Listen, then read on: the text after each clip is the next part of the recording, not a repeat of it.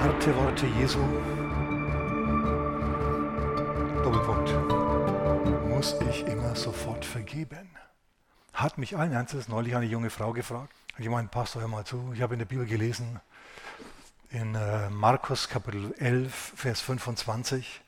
Und wenn ihr steht und betet, so vergebt, wenn ihr etwas gegen jemand habt, damit auch euer Vater, der in den Himmeln ist, euch eure Übertretungen vergebe.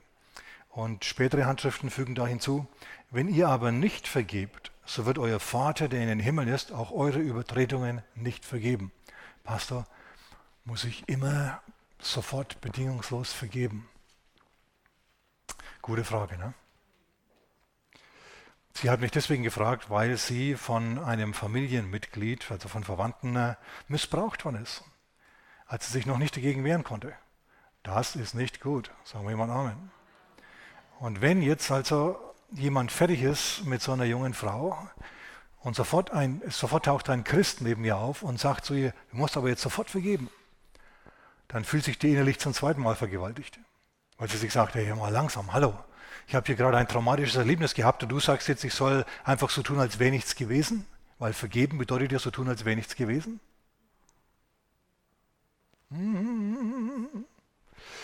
Na, wo kommen wir da also hin, wenn alle das so machen? Müssten wir dann nicht, wenn wir diesen Vers ernst nehmen, müssten wir dann nicht die Gefängnistüren aufmachen? Müssten wir da nicht zu allen Verbrechern, den Großverbrechern, den Kleinverbrechern, den schweren Jungs und den leichten Mädels, müssten wir da nicht zu allen sagen, euch ist vergeben, kommt raus, wir vergeben euch, wenn wir gute Christen wären.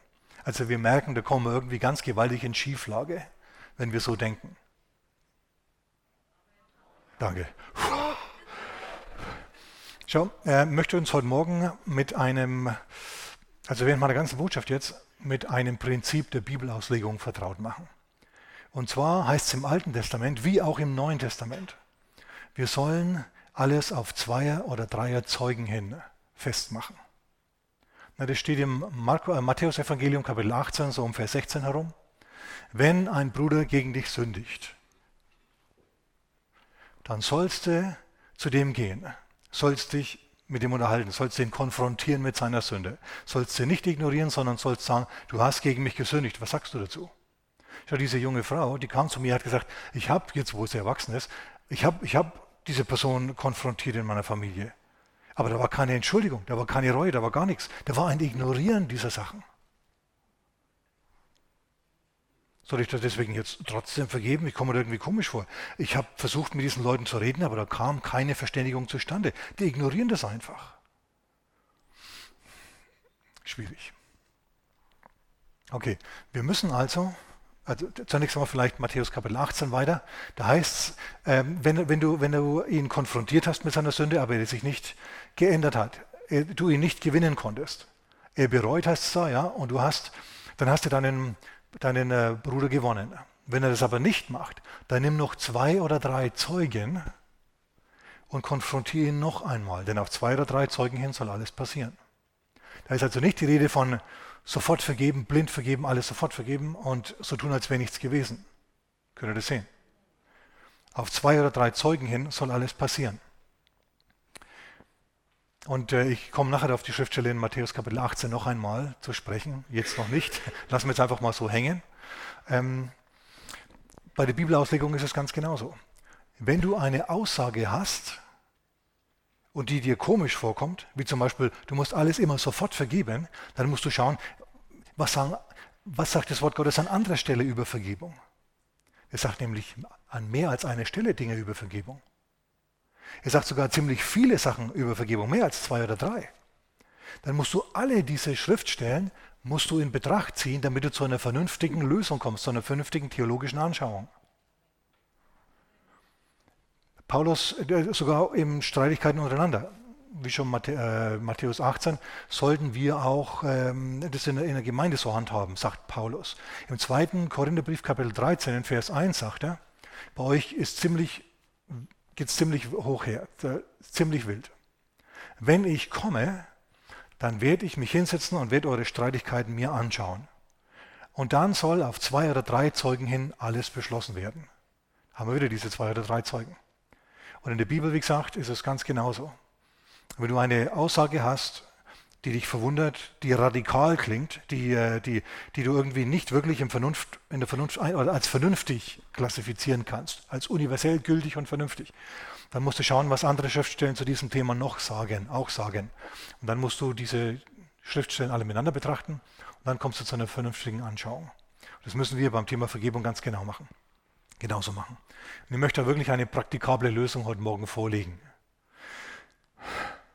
Denn es kommt wahrscheinlich immer wieder einmal dazu, dass Menschen dir was antun. Und ich spreche jetzt nicht dir emotional was antun, dich verletzen. Leute, das ist, das ist Kindercountry. Das ist Pille-Palle. Ja? Denn es kann nämlich gut sein, dass jemand dich verletzt und du hast es total verdient. Ich weiß, mein Vater hat mir früher immer wieder mal, sehr selten, aber immer wieder mal, gezielt eine, ihr wisst schon, nach Achtern gegeben auf dieses Körperteil, das sowas gut aushält. Boah, war ich sauer hinterher, entsetzt, verletzt. Aber wisst ihr was? Jetzt sagen wir mal, 90 Prozent der Fälle hat er absolut recht gehabt. Ich hätte zu ihm gehen müssen und hätte sagen müssen, Vater, vergib mir, ja, denn ich habe gesündigt gegen dich. Aber ist mir natürlich in meinem verletzten Stolz nicht eingefallen, ja. Und so kommt es oft dazu, dass Menschen das völlig missverstehen. Wenn es hier um Vergebung geht, dann geht es nicht um deine, um, deine, um deine Gefühle. Wenn jemand etwas gegen dich hat, dann geh hin und versöhn dich mit ihm. Wenn jemand was gegen dich hat, bedeutet nicht, der kann dich nicht leiden oder so, sondern wenn jemand was gegen dich hat, du hast ihn beklaut, du hast ihn massiv wirklich, nicht nur auf der emotionalen Ebene, sondern tatsächlich geschädigt. Also ihr merkt, das ist ein bisschen größere Hausnummer diese Sache mit Vergebung. Hat nicht nur mit deinen Gefühlen zu tun, natürlich auch, aber vor allem hat es was mit echten Sünden zu tun. Denn, äh, ja,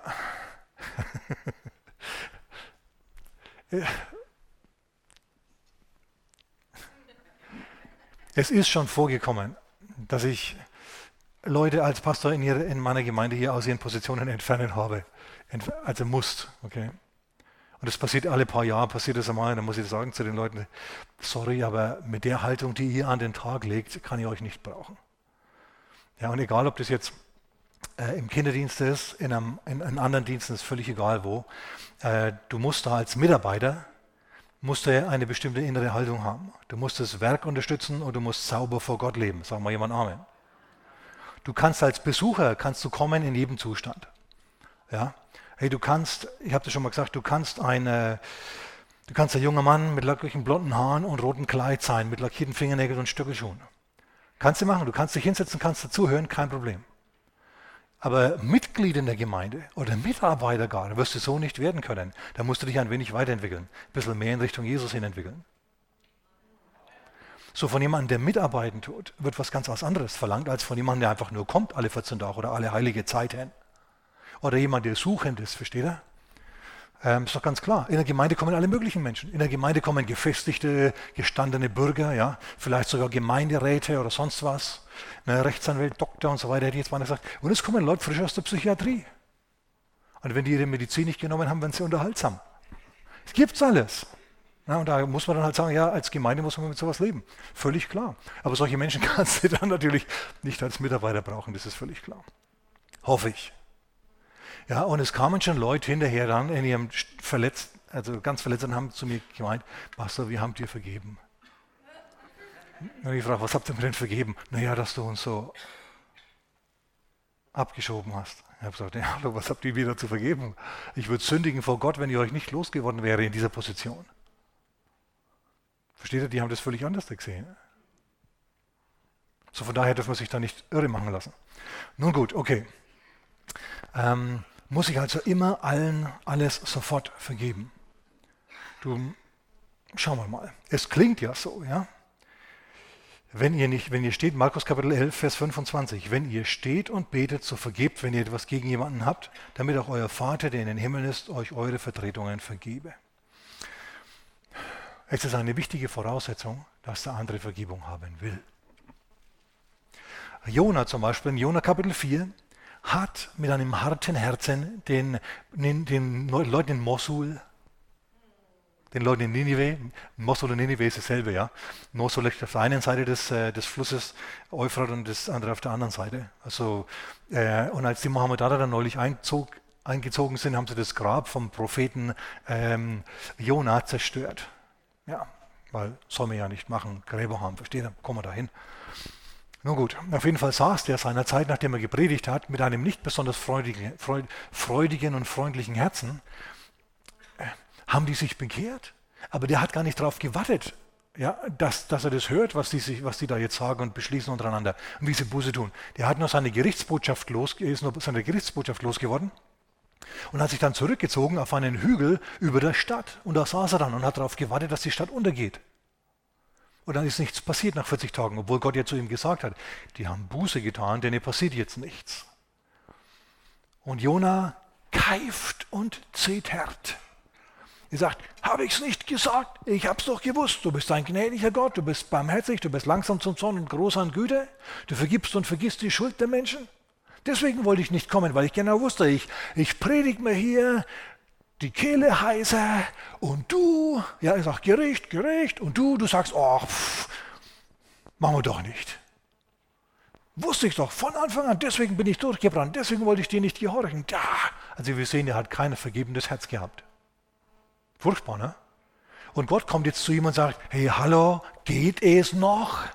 Die haben Buße getan, in Sack und Asche. Die haben sogar ihr Vieh haben sie in Sack und Asche gesetzt. Die haben wirklich Buße getan. Die haben sich vor mir gedemütigt. Und es ist nicht viel besser, dass sie sich demütigen, ja, diese Menschen, diese mehr als 100.000 Menschen, die in der Stadt wohnen, die zwischen links und rechts nicht unterscheiden können. Jona, du kennst mich, predige jetzt dieser Stadt. Die haben ihn gebraucht, ja, diesen Mann als Prediger, als Evangelisten, als jemand, der ihnen Gott bringt. Und der saß dann, hat auf ihren Untergang gewartet. So wir sehen also diese Haltung, die der Jona hatte, die kritisiert Jesus. Und ich kann mir gut vorstellen, dass irgendwie Familienmitglieder oder sonst jemand aus, Noahs Familie, aus äh, Jonas Familie oder vielleicht die Israeliten an den Assyrern schlimm gelitten haben und dass er deswegen so hart war denen gegenüber. Aber hört mal, alles ändert sich, wenn jemand glaubhaft umkehrt. In dem Moment verlangt der Herr von dir tatsächlich, vergib dieser Person und empfang sie. Nimm sie wieder an. Jesus unterstreicht das an verschiedenen Stellen. Er sagt zum Beispiel im Lukas-Evangelium, Kapitel 17, Petrus kommt da, ihr wisst schon in den ersten Versen, und sagt zu ihm, Rabbi, wie oft soll ich jemanden ver vergeben? Siebenmal? Und er hat sich wahrscheinlich gedacht, hey, siebenmal ist richtig gut. Siebenmal, hey, siebenmal jemanden vergeben? Wenn der kommt, ja. Und Jesus kommt dann und sagt, nein, nein, nein, siebenmal, siebzigmal. Was Jesus da sagt, ist nicht, dass du dich für blöd verkaufen lassen sollst. Jemand watscht dich und sagt, entschuldige, und du sagst, okay. Pfumm. Entschuldige, okay. Versteht ihr? Davon spricht der Herr nicht. Der Herr schaltet nie seinen Hirn aus, wenn er theologisch argumentiert. Was Jesus hier sagt, ist, du brauchst eine innere Haltung des Vergebens. Der positiven Weltanschauung und der Anti-Bitterkeit. Aber das schaffst du nur, diese Haltung kannst du dir nur aneignen, wenn du Jesus im Herzen hast, wenn du einen Bund mit Gott hast. Ansonsten verzweifelst du an diesen Sachen, an, die, an solchen Sätzen wie vergib den Leuten. Sonst wirst du so wie Jona zeterst und, und motzt und zickst rum wie Rumpelstilzchen. Ja?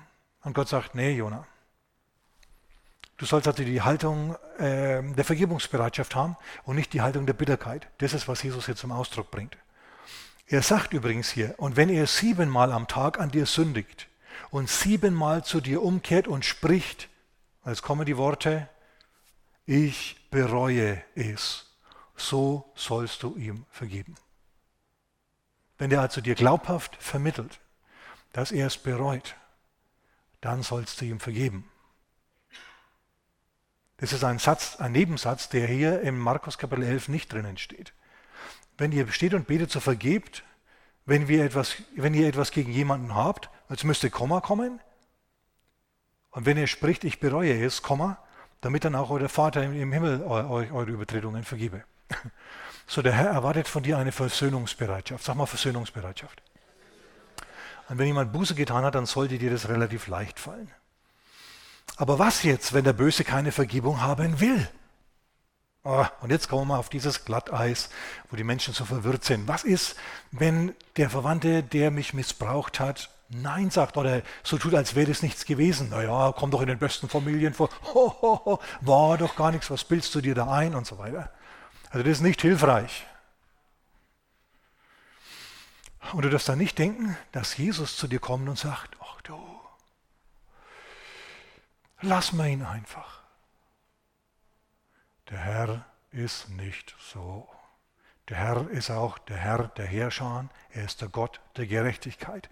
Wenn dir eine Sünde widerfahren ist und der Sünder bleibt Sünder und bekehrt sich nicht, dann gnade ihm Gott am Ende seines Lebens, spätestens dann, meistens schon vorher. Wir müssen wissen, dass Gottes Mühlen langsam malen, aber sehr, sehr klein und sehr, sehr gründlich. Und jetzt müssen wir Geduld haben. Was Gott nicht möchte, ist, dass wir uns selber rächen. Denn wenn wir uns selber rächen, dann sind wir im Zorn in den meisten Malen, in den meisten Zeiten. Und eines Mannes Zorn bewirkt nicht Gottes Gerechtigkeit.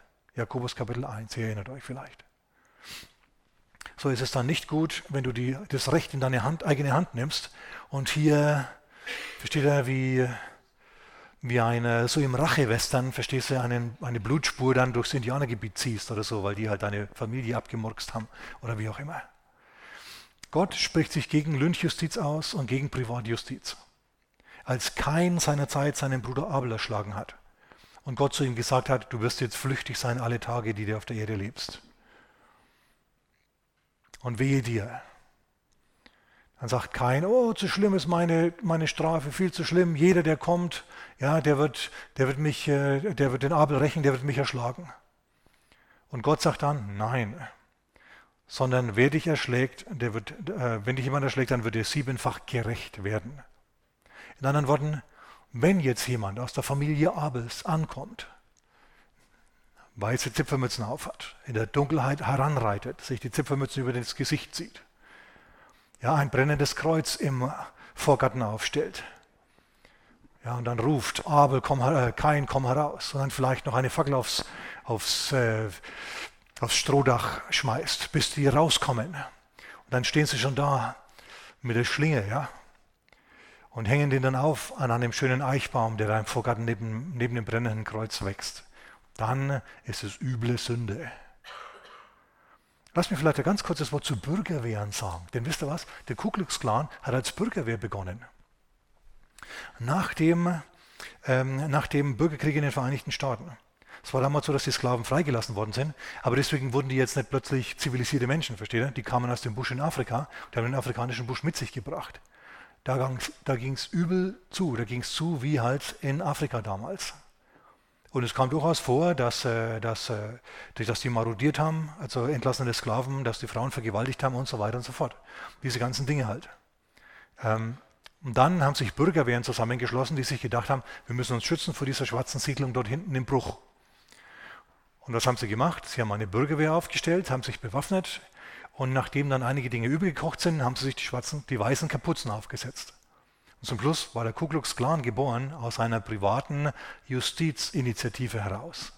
Warum bringe ich das jetzt hier an? Weil in unserem Land auch viele Menschen aus einer völlig anderen Kultur zugewandert sind, eine, in der seit vielen Jahrhunderten Krieg herrscht, in der man es mit der Gewalt nicht so ganz genau nimmt, ja, die schon mal hinhauen und so weiter. Und Menschen in großen Städten fühlen sich verunsichert und tendieren dann dazu, privat zu patrouillieren. Private Patrouillen finde ich nicht so gut. Was ich allerdings gut fände, wäre, wenn der Staat da die Hand drauf hat. Man kann ja, versteht er, so Patrouillen äh, ausstaffieren, die legalisieren und dann im offiziellen Auftrag als Nachtwächter ihre Runden ziehen lassen. Dann sind die einer höheren Macht, nämlich äh, dem, dem Staat, sind die dann Autorität schuldig. In Ordnung, völlig in Ordnung. Dann ist es wieder gut. Aber ähm, Müsste sich da jetzt im, im Darknet, im illegalen Internet, irgendwelche illegalen Schusswaffen besorgen, ja, sich die ans Bein binden und dann nachts patrouillieren, äh, ist keine gute, keine, keine gute Idee. Sag mal, uh, uh. Zum Schluss haben wir nämlich Situationen wie Lynchjustiz, Rachejustiz, Ku Klux Klan und das wollen wir nicht. Da steht der Herr nicht dahinter. Der Herr steht durchaus hinter der Justiz, aber er gibt sie nicht in die Hand dessen, an dem gesündigt wurde. Der Richter ist immer ein Neutraler, einer, der nur das Gesetz kennt und der emotional unbeteiligt ist. Und warum? Ja, weil der ein nüchterneres Urteil fällt. Der sieht beide äh, Seiten ja, dieser Sache und dann kann er entsprechend urteilen. Okay, gut. Was jetzt also, wenn der Böse keine Vergebung haben will? Was machen wir dann? In dem Fall rächen wir uns nicht selber. Wir gehen nicht nachts hin ja, und stechen dem eine Stricknadel in die Reifen. Ja, oder kleben seine Klingel mit Kaugummi zu, dass er die ganze Nacht klingelt. Naja, bis es merkt und aufsteht und, und, und so Zeugs. Machen wir nicht. Ja, was machen wir dann, wenn der Zorn in uns bebt? Wir beißen die Zähne zusammen und jetzt pass mal auf. Wir übergeben das Gericht dem Herrn. Du sagst vielleicht, die Polizei, wenn ich die anrufe, ach, die interessiert es überhaupt nicht. Und der Richter, der ist sowieso lasch. Am besten, ich nehme das Recht in meine eigene Hand. Und dann wirst du kriminell. Und dann hast du ein Problem neben dem Verbrecher. Okay? Wenn du eine, Privat, wenn du eine, wenn du eine ähm, waffenrechtliche Erlaubnis vom Landratsamt bekommst oder von der Stadt, ist es was ganz was anderes, wie wenn du dich selber bewaffnest. Unterhaltsame Predigt heute Morgen, ne? ich gebe es zu. Dann übergibst du das Gericht dem Herrn. Schau, Petrus sagt im 1. Petrus Kapitel 2, Vers 23, Jesus, der sündlos war, der, der nicht gesündigt hat. Und als man an ihm gesündigt hat, hat man das nicht gemacht, weil er irgendeinen Fehler gemacht hat. Die haben wirklich an ihm gesündigt, als sie ihn genommen haben, geschlagen haben, ja, ihn geschmäht haben. Aber was hat er gemacht? Der geschmäht nicht wieder schmähte, ja, der leidend nicht drohte. Wart nur, wenn ich wiederkomme, dann zahle ich dir es heim. Wir lesen nirgendwo, dass Jesus den römischen Soldaten erschienen wäre und sich ihnen auf den Brustkorb gesetzt hätte, bis ihnen die Luft ausgegangen wäre. Sie lesen wir nicht. Er ging zu anderen Leuten, er ging zu seinen Jüngern. Die anderen hat er zunächst mal in Ruhe gelassen. Der leidend nicht drohte, sondern in all der Ungerechtigkeit, die er erfahren hat, sich selbst dem übergab, der gerecht richtet. Das ist ein wichtiger Satz. Gott richtet gerecht. Sag mal mit mir, Gott richtet gerecht. Du sagst, Herr, lass Feuer regnen auf ihn. Und der Herr sagt, langsam. Du weißt nicht, was in dem drinnen war. Schau, ich will Folgendes sagen. Es ist nicht immer weise, allen alles sofort zu vergeben. Denn vielleicht ermutigt unsere Vergebung dieser, diese Person, weiter zu sündigen. Zu sagen, hey, ich bin durchgekommen, komme ich das nächste Mal auch wieder durch. Mensch, sind die Christen blöd, die vergeben mir. Ich breche nur noch bei Christen ein. Ja, oder oder ich, ähm, ich mache nur noch Christinnen an, weil die müssen ja vergeben. Ah, dass du dich da mal nicht täuschen tust. Schau, wir wissen nicht immer, ob es gut ist, der Person zu vergeben oder ob wir nicht vielmehr sie dann ermutigen, weiter zu sündigen. So manchmal ist Gericht angebracht. Oft ist Vergebung angebracht und, sagen, ach komm, vergessen wir das. Aber manchmal ist auch Gericht angebracht. Aber du weißt das nicht. In dem Moment musst du das Gericht Gott übergeben, der gerecht ist. Sag mal, sind die Römer durchgekommen mit der Ermordung Jesu? Sind die hohen Priester, alle Priester, die da mitgemacht haben, sind die durchgekommen mit ihrer Ermordung Christi? Wisst ihr, es waren ja nicht alle Juden damals gegen Jesus sondern nur einige, die dann das Volk aufgehetzt haben und die haben sich gegen Jesus ausgesprochen. Die große Volksmenge lesen wir oft, ja, hörte ihn gern. So nicht alle Juden waren damals böse, aber es gab eine Gruppe, das waren die Priester, die eigentlich Gott hätten kennen sollen, die waren böse. Sind die durchgekommen? Uh-uh. Du musst mal über den Untergang Jerusalems lesen. Der kam nicht sofort, der kam 35 Jahre später. Wenn wir davon ausgehen, dass Jesus im Jahr 30, 35 gekreuzigt worden ist und auferstanden ist, dann ist 70 nach Christus Jerusalem untergegangen, ganz Israel untergegangen, im Chaos versunken, die Römer haben es platt gemacht. Und diese, diese Menschen, diese Hohenpriester und die anderen, die Jesus damals ans Kreuz genagelt haben, die sind auf übelste Weise umgekommen. Müsst es mal bei Josephus nachlesen. Ich habe Josephus daheim, ich habe das gelesen, da stehen ja die Harzenberge. Hunderttausende von Menschen waren in der belagerten Stadt Jerusalem. Die Römer haben sie umgeben, ja, und haben gesagt, kommt raus und wir lassen euch in Ruhe. Wir verkaufen euch vielleicht in die Sklavenmärkte, aber wir werden euch nicht umbringen. Die sind nicht rausgekommen. Wisst ihr, was die in der belagerten Stadt gemacht haben, 70 nach Christus? Die haben sich gegenseitig massakriert in der Stadt. Da war schon Hungersnot und die haben sich immer noch massakriert. Die eine Partei gegen die andere Partei, gegen die Priester. Krieg außen, Krieg innen. Versteht ihr? Wenn ich schon belagert bin, dann raufe ich mich doch zusammen, möchte man denken. Aber das war damals eine Gruppe von Menschen, die vollkommen von Gott preisgegeben war. Das gibt es auch. Das sind wüste Dinge sind damals passiert. Und übernatürliche Dinge, die man sich nicht erklären kann. Stimmen aus dem Tempel und so weiter plötzlich. Also das müsste man alles mal, müsste alles mal selber nachlesen. So Gott war 35 Jahre lang bereit, diesen Menschen noch zu vergeben. Zu sagen, kommt, kehrt um zu mir. Petrus äh, schreibt es übrigens. Ihr wartet darauf, sagt er, dass der Christus bald wiederkommt. Rechnet es als Gnade, dass er noch nicht kommt. Er gibt euch Zeit zur Umkehr und zur Buße. Manche von euch, sagt nämlich Petrus, leben immer noch in Sünde. Und es ist nicht gut für euch, wenn ihr in Sünde lebt. Und Jesus kommt wieder. Er steht nämlich überhaupt nicht auf die Sünde, sondern er wird sie vielmehr richten. Du musst auch mit deinen Sünden brechen, ja? Du weißt nicht, wann der Herr wiederkommt. Und wenn du dann in Sünde lebst, dann wird es für, für dich nicht so gut wie für jemanden, der mit seinen Sünden gebrochen hat. Im äh, Römerbrief Kapitel 2, Vers 5. Da lesen wir, ich lese euch das mal vor, ich schlage das mal auf. Also du bist vergebungsbereit, aber wenn du nicht weißt, ob das jetzt richtig ist, wenn du wirklich innerlich gekränkt bist, wenn du fertig bist, wenn du sagst, Herr, es kann doch nicht wahr sein, dass ich jetzt dem vergeben soll. Dann sagst du, Herr, ich bin bereit, dieser Person zu vergeben, wenn sie Buße tut, aber ich weiß nicht, ob das jetzt richtig ist. Vielleicht fühlt sie sich ja durch meine Vergebung nur ermutigt, weiter zu sündigen. Herr, ich übergebe das Gericht dir. Ich kümmere mich nicht drum. Ich wünsche dieser Person nichts Schlechtes, sondern ich bete vielmehr für sie. Sagen wir Amen. Der Herr sagt in der Bergpredigt und Jesus sagt in Römer, äh, Petrus, Paulus sagt in Römer 12, betet für die, die euch verfolgen. Denn schaut, Petrus, Paulus war ja selber mal ein Verfolger. Jemand hat für ihn gebetet und er ist dann kein Verfolger mehr, sondern ein Apostel gewesen. Wäre doch schade, wenn es Paulus nicht gegeben hätte, oder? Der war mal ein Verfolger, aber Menschen haben für ihn gebetet. Und er hat sich bekehrt, als der Herr bereit war, ihn zu richten. Saul, Saul, was verfolgst du mich? Es wird schwer sein für dich, gegen den Stachel auszuschlagen. Also wenn du gegen den Stachel anrennst, ja, dann spießt er dich auf. Du richtest gegen mich nichts aus, sagt Jesus. Herr, wer bist du? Ich bin Jesus, den du verfolgst.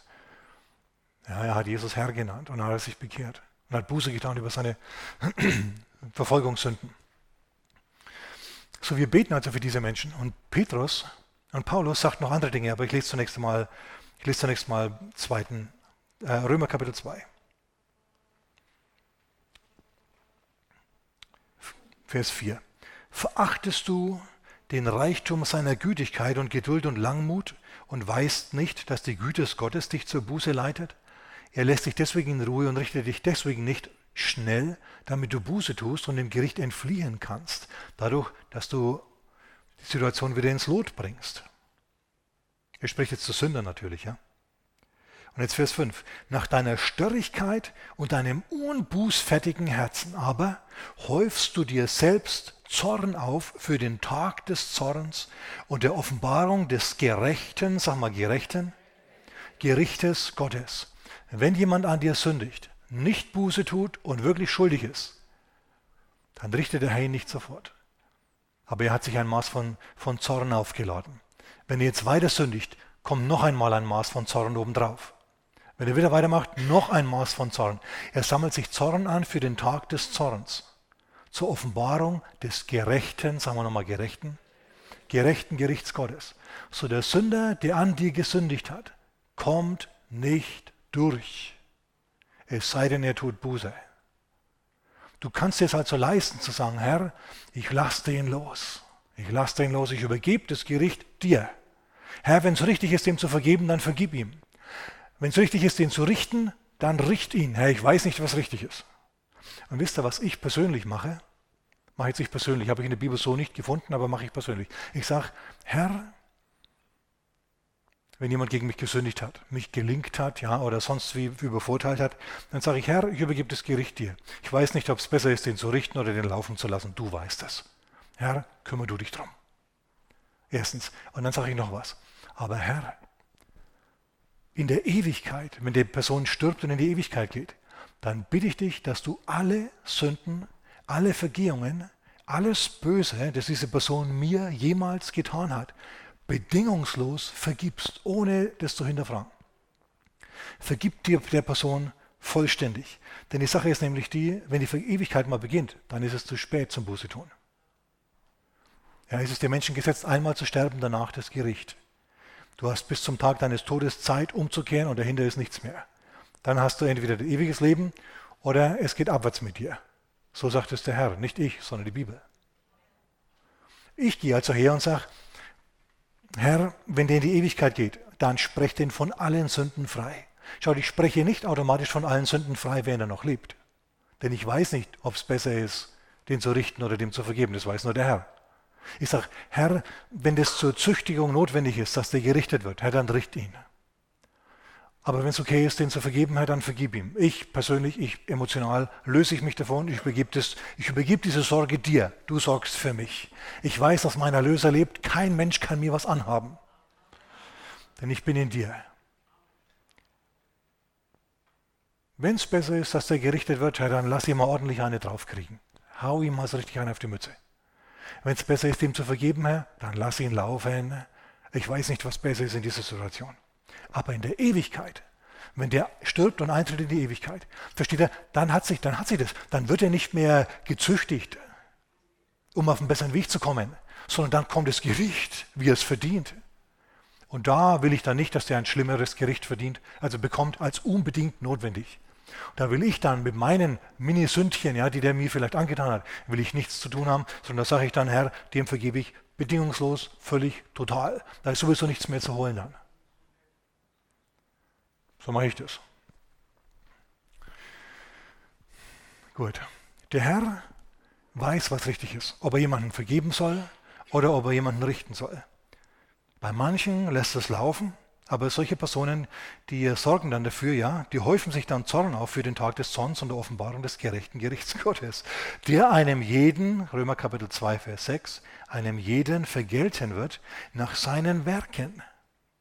Denen, die mit Ausdauer, sag mal Ausdauer, in gutem Werk Herrlichkeit und Ehre und Unvergänglichkeit suchen, ewiges Leben. Das sind Menschen, die Jesus im Herzen haben und die entsprechend seiner Natur leben. Es sind nicht Menschen, die alle heilige Jahr mal in den Gottesdienst kommen, ja, alle, alle heilige Jahrzehnte mal Opfer geben. Die tun dann nicht Gutes mit Ausdauer, sondern die tun dann Gutes gelegentlich. Hm, muss man schon fast mit dem Mikroskop suchen oder mit der Lupe.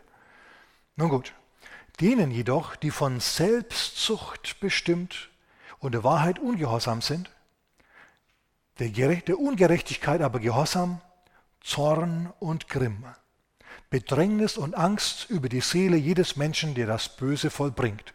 Paulus spricht hier einen Fluch aus. Merkt ihr das? Er sagt hier nicht, ach komm, wir haben uns doch alle, alle lieb. Das macht er nicht. Schaut, wir müssen alle Schriftstellen zum Thema anschauen, damit wir zur richtigen Schlussfolgerung kommen. Paulus sagt also tatsächlich, Drang, Bedrängnis oder Drangsal und Angst über die Seele jedes Menschen, der das Böse vollbringt. Sowohl des Juden zuerst als auch des Griechen. Herrlichkeit aber und Ehre und Frieden jedem, der das Gute wirkt, sowohl dem Juden zuerst als auch dem Griechen. Denn da ist kein Ansehen der Person bei Gott. Egal wer du warst, Mann, Frau, Jude, Grieche, also nationalitätenmäßig, völlig egal, ja. Bildungsmäßig, freiheitsmäßig, ob du jetzt Angestellter bist oder Chef, vollkommen egal. Der Herr gibt dir nach deinen Werken.